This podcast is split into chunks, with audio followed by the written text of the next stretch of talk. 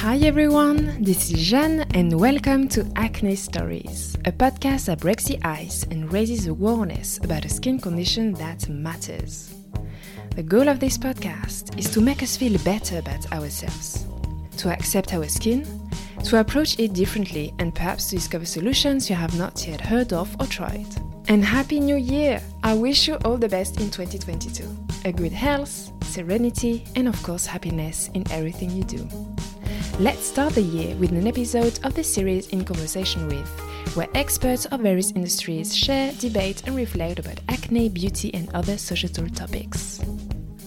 And today's guest is Lydia, a British pharmacist living in Australia. Having faced acne for many years and finally reaching a clear skin, Lydia shares in this episode her skin story and her 8 months experience under Accutane. A variety of tips and key information she also shares on her Instagram page called The Acne Pharmacist. Grabbing the great opportunity to chat with a health professional, I'm going to ask her questions about this treatment how it works, why it is not a decision to be taken lightly, the skin types targeted, the potential side effects we can get, and a recommended skincare routine. Get ready for a special episode on Terry dedicated to Accutane. Enjoy listening! Hi, Lydia. Hi, Jeanne. Thank you so much for being here today on Acne Stories podcast to share your story and your tips. Thank you so much for having me. It's great to be talking to you. For the people who are listening to us right now, Lydia is currently in Australia. She just arrived there. She had like two weeks of quarantine, yeah. and tomorrow is the day where she can start to explore this wonderful country. Freedom Day for me. Thank you for making yourself available for this recording. No worries. So, we are here to talk about acne, obviously, as the main topic of the podcast. And you are dealing with this skin condition for some years. Could you start by sharing your skin story? Yeah, sure. So, yeah, as you say, obviously, acne is something that I've had. I've probably had it for most of my kind of adult life and teenage life as well, on and off. I kind of had it at its worst last year. Um, so kind of during the pandemic. But I mean, prior to that, I'd kind of suffered with it. Like I said, throughout my teens, I'd been on different treatments for it, so antibiotics. I was on the pill for quite a long time. And then more recently, I've taken Accutane, which is isotretinoin, which is um, a bit of a stronger treatment for acne. But yeah, like I said, I've had it for most of my life. It's kind of been up and down. I know that probably everyone with acne feels the same. Like you kind of have good periods and worse periods um, of your skin, kind of fluctuating, going up and down. But yeah, like I said, probably it was the worst it's ever been last year. And that's when I was 29. So it was a bit of a shock to me because almost 30, I was thinking, oh, surely like no one else is getting acne at this age. But then I did lots of research and found the Instagram community and discovered that actually there's so many people that have acne as an adult and it's actually really, really normal. So I think that helped me feel a lot better about my skin as well. Um, I mean, luckily now it's doing quite well. but yeah, that's kind of how, how my skin story's been so far. All right. Yeah. I imagine the like having acne during teenagers and then later in the 30s it's different perception, but maybe we face mm. this skin issue with a bit more maturity, perhaps. Yeah, definitely. But anyway, I know you work as a pharmacist, right? Yes, I do. May I ask you if working as a pharmacist has helped you to understand your skin and your acne and its root cause, and then did it guide you to go on Accutane? Um, a little bit, yeah. So, yeah, I am a pharmacist. That's my profession. I guess having that background has helped me, like in terms of treatments and things. Obviously, I have a kind of bit more of a background understanding of how they work and the side effects and all the kind of stuff that's involved with the medicine, um, like a little bit more in depth than maybe just being a patient, even though like now I've been a patient, so I've kind of been on the other side of things as well. But obviously, just had a, having a little bit more knowledge, so it probably did help me in treatment decisions because obviously I did have a bit like I said, a bit more education around it. And I think that's really important with acne as well. That generally, I think obviously the first time I went to a doctor as a teen and I had like spots, and you know, they kind of just say, oh, here's an antibiotic, you just take this. And back then, when I was 15, 16, obviously I was just kind of like, okay, I'll just take what the doctor tells me.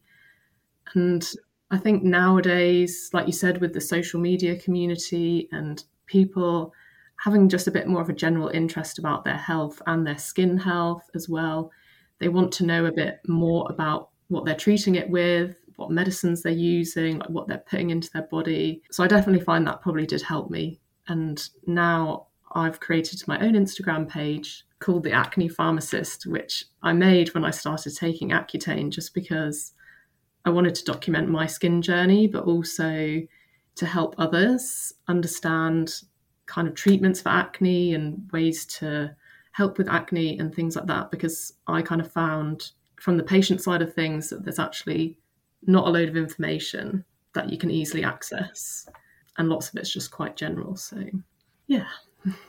Was it difficult for you to go on these treatments? Because I know lots of people hesitate to go on Accutane because it's quite strong and there are so many information on the internet. Like each of our body is unique. Sometimes we react mm. differently. Mm.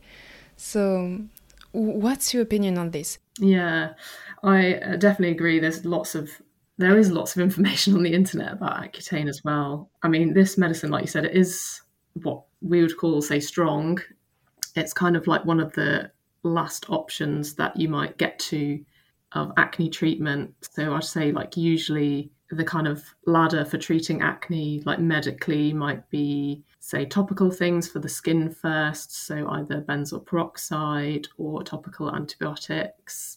Then you might step up to an oral antibiotic for a while. There's also the pill. And kind of if these things don't work, then you might get referred to see a dermatologist to go on Accutane or isotretinoin.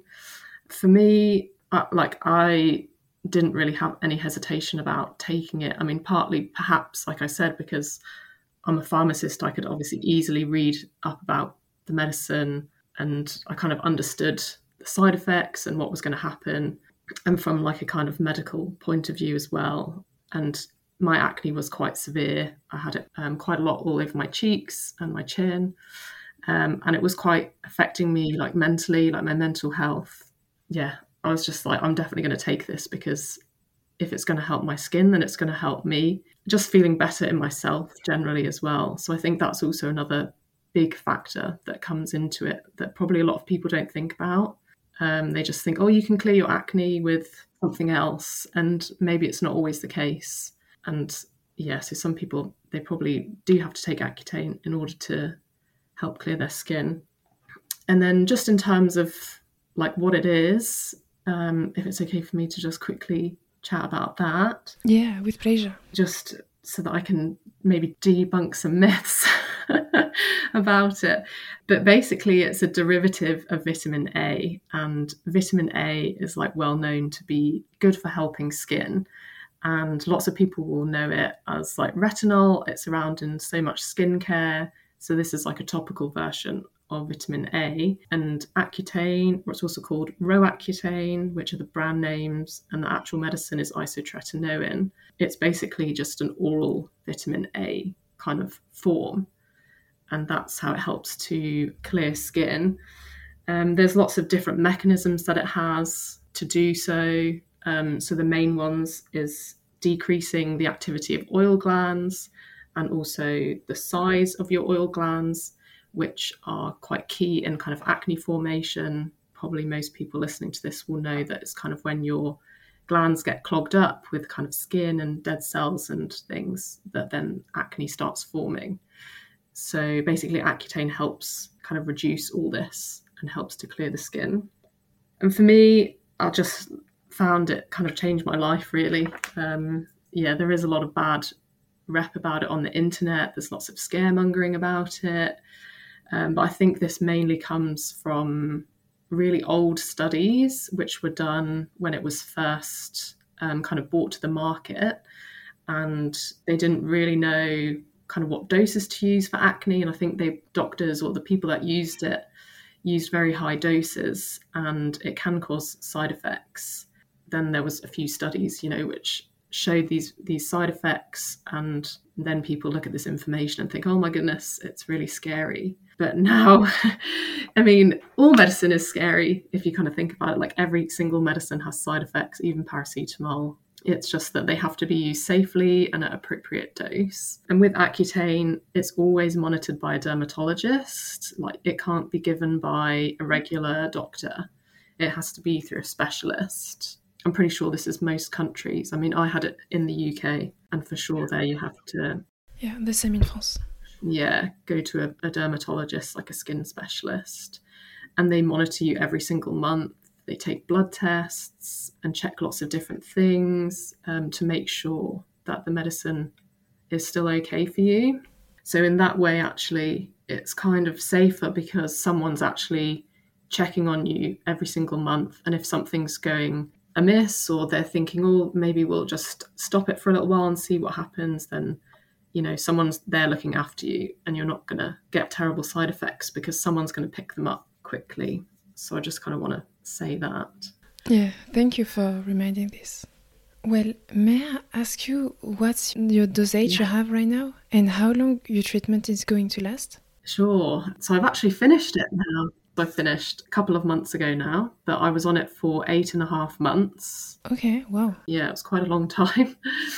I think I was on it for so long because my dose was quite low initially. So I started on 20 milligram for a couple of months. Then I went up to 40 milligram for another few months, and then I was on 50 milligram for I think the last three to four months. But it's important to say that doses are weight based. So I say this to a lot of people on Instagram that ask what the dosages were because you can't really compare like one person to another because it's very individual and it's also kind of based on your skin as well like the severity of your acne um, and your weight so dosage might be different for everybody and same with the treatment period as well it might be different because it will depend how quickly your skin kind of responds to the medicine as well. Indeed, yes. It would be nice to talk about the side effects because this is a part which is a bit scaring to the people who hesitate to go on Accutane. May I ask you first if the treatment is suitable for everybody mm. and what kind of side effect can we expect when we go on Accutane? Mm. Um, so for I say it's suitable for most types of acne. Obviously, there's many many different causes of acne, and often when someone has acne, even for my acne, I don't 100% know what the cause of it is or was. Especially kind of the flare that I had last year. I think it was a mixture of stress and the pandemic, like wearing a mask all the time, um, obviously like occluding my skin, and perhaps a bit hormonal but it's very, very difficult to tell. So um, I think generally it does work for everyone. Just maybe with hormonal acne, it might depend because if it is fully hormonal, then perhaps might come back in future. It's really, really hard to tell. But generally, I think it's quite a good success rate in most people with acne, I think, regardless of cause. Um, and side effects wise, I actually didn't have too many side effects from it, which was great. Perhaps because I started on a low dose and went up gradually, I think that really helped because it kind of lets your body get used to it and it doesn't kind of all hit you at once. Makes sense. But the main things that definitely people could expect um, would be dry skin. Um, so, because Accutane is drying out your oil glands, it's obviously going to make your skin drier. So, this is completely expected and it kind of means it's working. So, you kind of want to have dry skin. And same that it can make your lips really dry. I think this was the very worst one for me because it was awful, like cracked lips and all in the corners. Um, they can crack and get really dry. So had to have lip balm with me 24 7. Can kind of make everything dry, like also your body skin. I suffered a bit from dry eyes at the end as well, just because it's kind of dry, literally drying out everything. Some people get very dry nose and sometimes this can cause like minor nose bleeds like if it's making the skin really dry inside the nose so that was that's kind of definite main one um, it can also make your skin quite sensitive just because it's kind of changing your your skin structure a little bit as well um, so i did find i had a bit more sensitive skin and it can make you uh, more prone to sunburn. Um, so this one's really important. I mean, it's important anyway to wear sun cream every day. I'm sure everyone in the skincare community knows that, but um, especially important when you're on Accutane because it can make your skin super sensitive to the sun, so you can burn really quickly.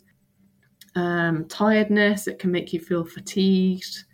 Um, so I did feel a bit tired sometimes, especially towards the end when the dose had increased a bit. Like I just kind of felt a bit more lethargic and had a bit of joint aches and pains. And again, this is quite a common side effect to get joint aches. It's just because it's like a vitamin A and like even if you say took a vitamin A multivitamin or an overdose of vitamin A or too much, then you'd get this kind of effect. Um, but it's generally reversible when you stop. Like I don't have it anymore.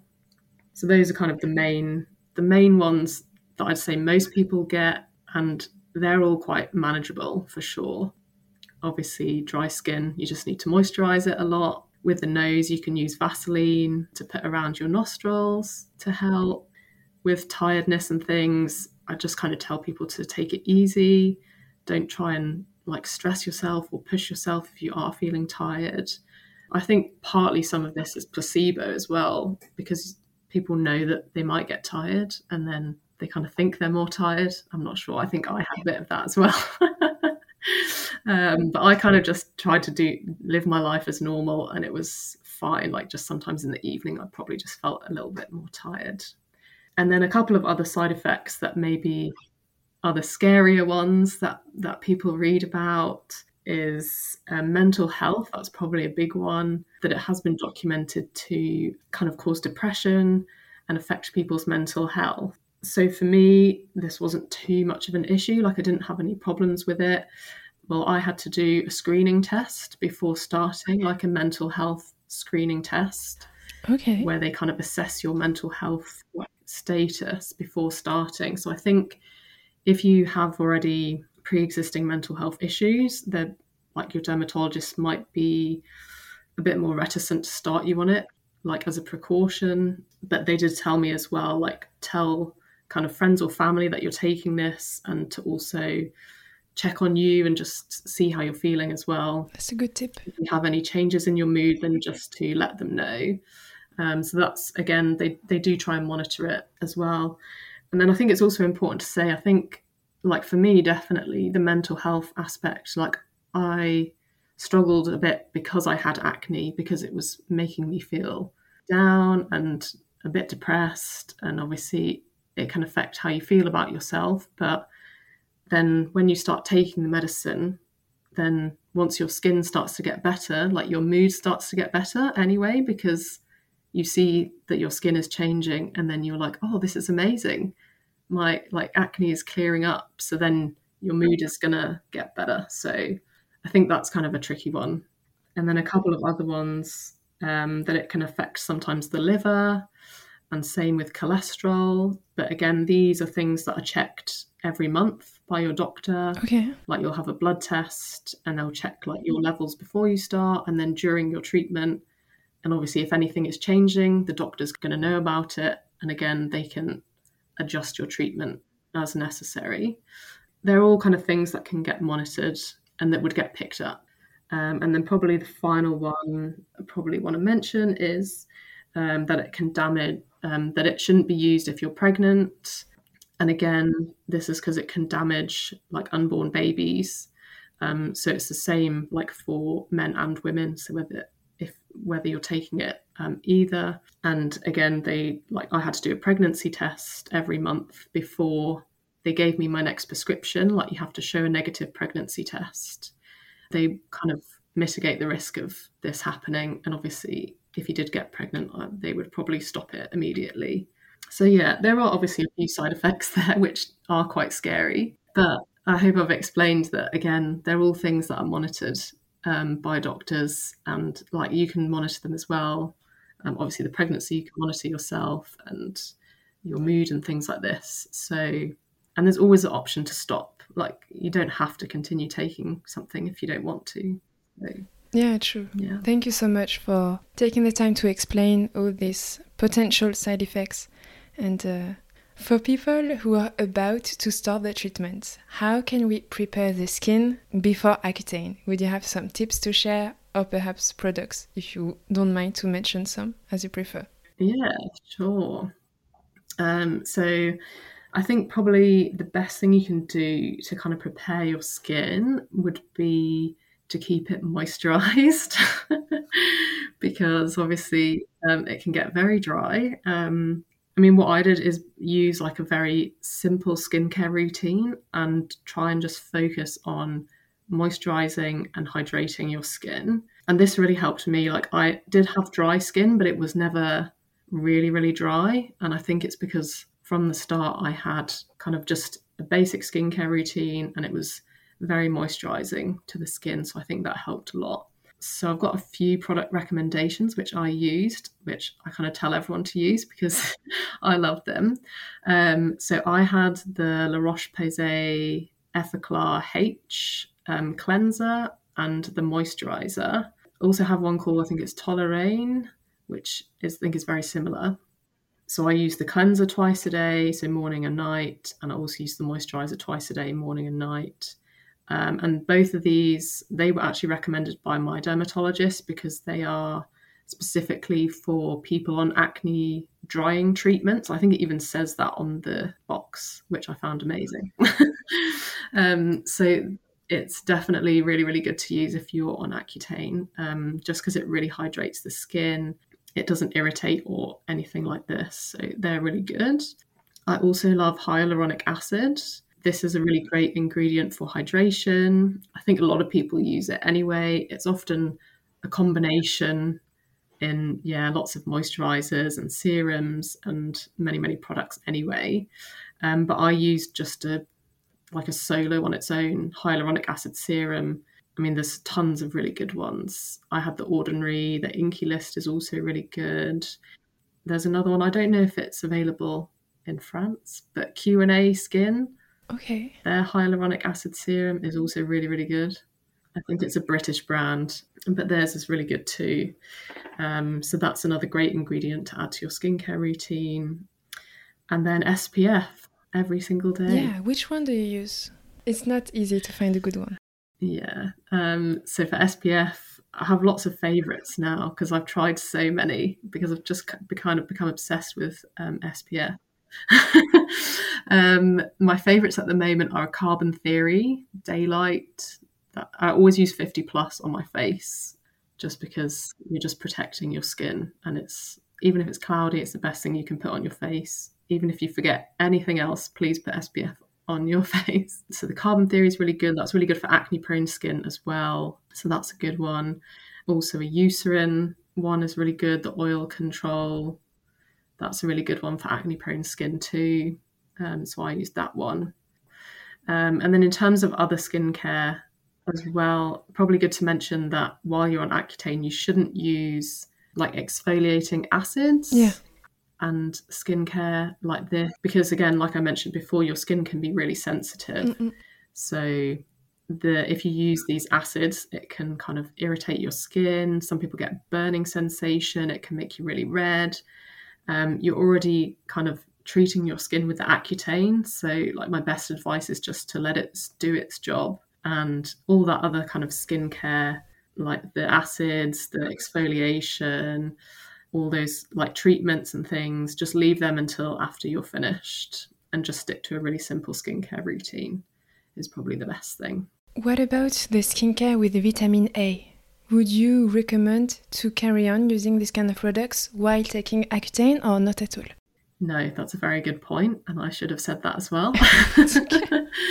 um, no, I definitely not use a, a vitamin A while you're on Accutane. Also, so yeah, steer clear of retinols, retinoids, tretinoin, all these vitamin A products, because again, your skin's already you're kind of already using the vitamin A from the inside. Indeed. And again, they can cause irritation to the skin. I mean, some they can cause that anyway. Sometimes in people, um, generally not on Accutane, um, depending on their strength. So yeah, just stay clear of those. And again, they can be used afterwards. Like now for maintenance treatment, uh, my doctor prescribed me adapalene, which is like a prescription version of a retinol So now I'm using that like on my skin. I had she told me to wait like at least a month after I'd finished to start using that. Okay. So yeah, stay clear of those as well. Thank you so much for sharing these uh, helpful tips. May I ask if you plan to change your routine now that you uh, you stopped Accutane and perhaps because you moved to Australia, do you think you're going to make some changes in terms of skincare products? Yeah, so I have actually changed my skincare. For the few months after Accutane, I stayed with exactly the same routine just because I was actually too scared to change it because my skin was like doing really well. Obviously, I didn't have any spots anymore. And I think everyone has a f- fear when they finish Accutane, like, oh my goodness, what if my acne comes back? And I was kind of like, oh, I don't want to use any other skincare just in case like it flares up or something goes wrong. But I've just started introducing things really slowly again. So now I do actually use like exfoliating acids, but only maybe like once a week. I maybe could do a bit more, but I feel like for now that's enough. So things like AHAs, like use a glycolic acid mask just once a week. Um, and then I use some salicylic acid as well, which is a BHA um, this is a really good ingredient for acne prone skin, but again, shouldn't really be used on Accutane. But now I kind of incorporate that two to three times a week um, in a cleanser or in a serum just to try and kind of help keep my skin under control. But otherwise, it hasn't really changed. Um, some other ingredients that I really love are niacinamide, which is great to help um, oil regulation and also to help um, scarring and pigmentation. This one is actually okay to use while you're on Accutane. So I did actually use it for most of my um, course just to help like reduce the pigmentation. So I kept that up so that I just use as a serum. Um, and also vitamin C is another ingredient that I really love as well. And again, I use this on Accutane. Um, that's fine. I'd probably just recommend to start with a lower strength because it can come in different percentages. So probably stick to something lower. Just make sure it doesn't irritate your skin first. But I was using that most days on Accutane. Again, it's great for brightening and helping with hyperpigmentation. So yeah, that's kind of what I use now. So it hasn't changed too much. And obviously, I use the um, retinol as well. So now I use that every other night. But I started on once a week. So I've kind of just slowly increased it gradually. All right. Well, brilliant. Thank you so much for everything. You know, to end our conversation, I usually ask the guest speaker to share a final positive message to the people who are listening to us right now. um, sure. All skin is beautiful, and it's taken me a long time to kind of understand and like accept this message. But if you join the acne community on Instagram, or if you've ever looked around, like on Instagram and looked at like um, hashtag like real skin, for example, you will see there's so many people that have like different skin types and they're all still beautiful, like no matter what their skin is.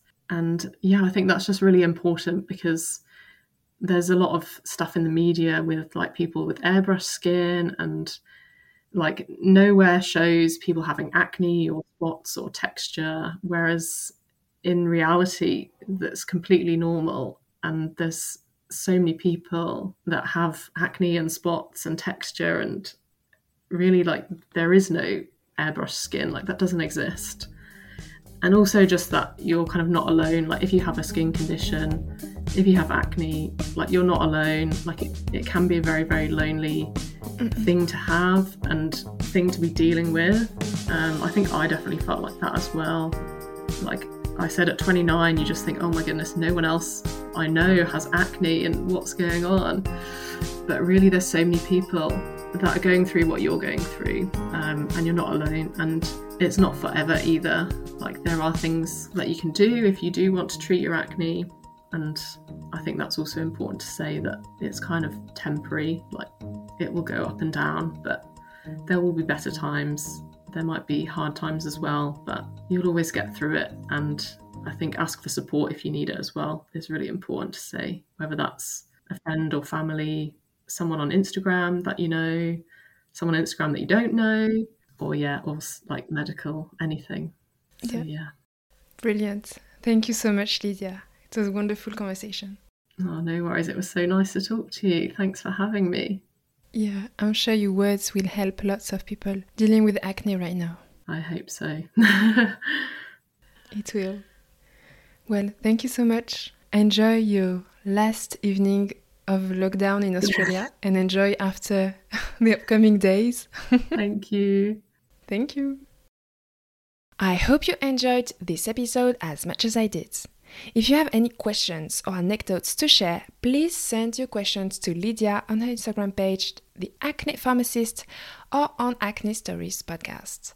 You can also get in touch with me by writing to acne stories podcast at gmail.com. Lydia and I are going to answer all your questions in a series of short videos to be released on TikTok and Instagram. Feel free to share this episode on social networks and to rate it, ideally 5 stars on Apple Podcasts. Acne Stories is also available on Spotify, TuneIn, and many other platforms. For more information, feel free to follow the Instagram page Acne Stories Podcast. Have a great day and see you next week for a new episode.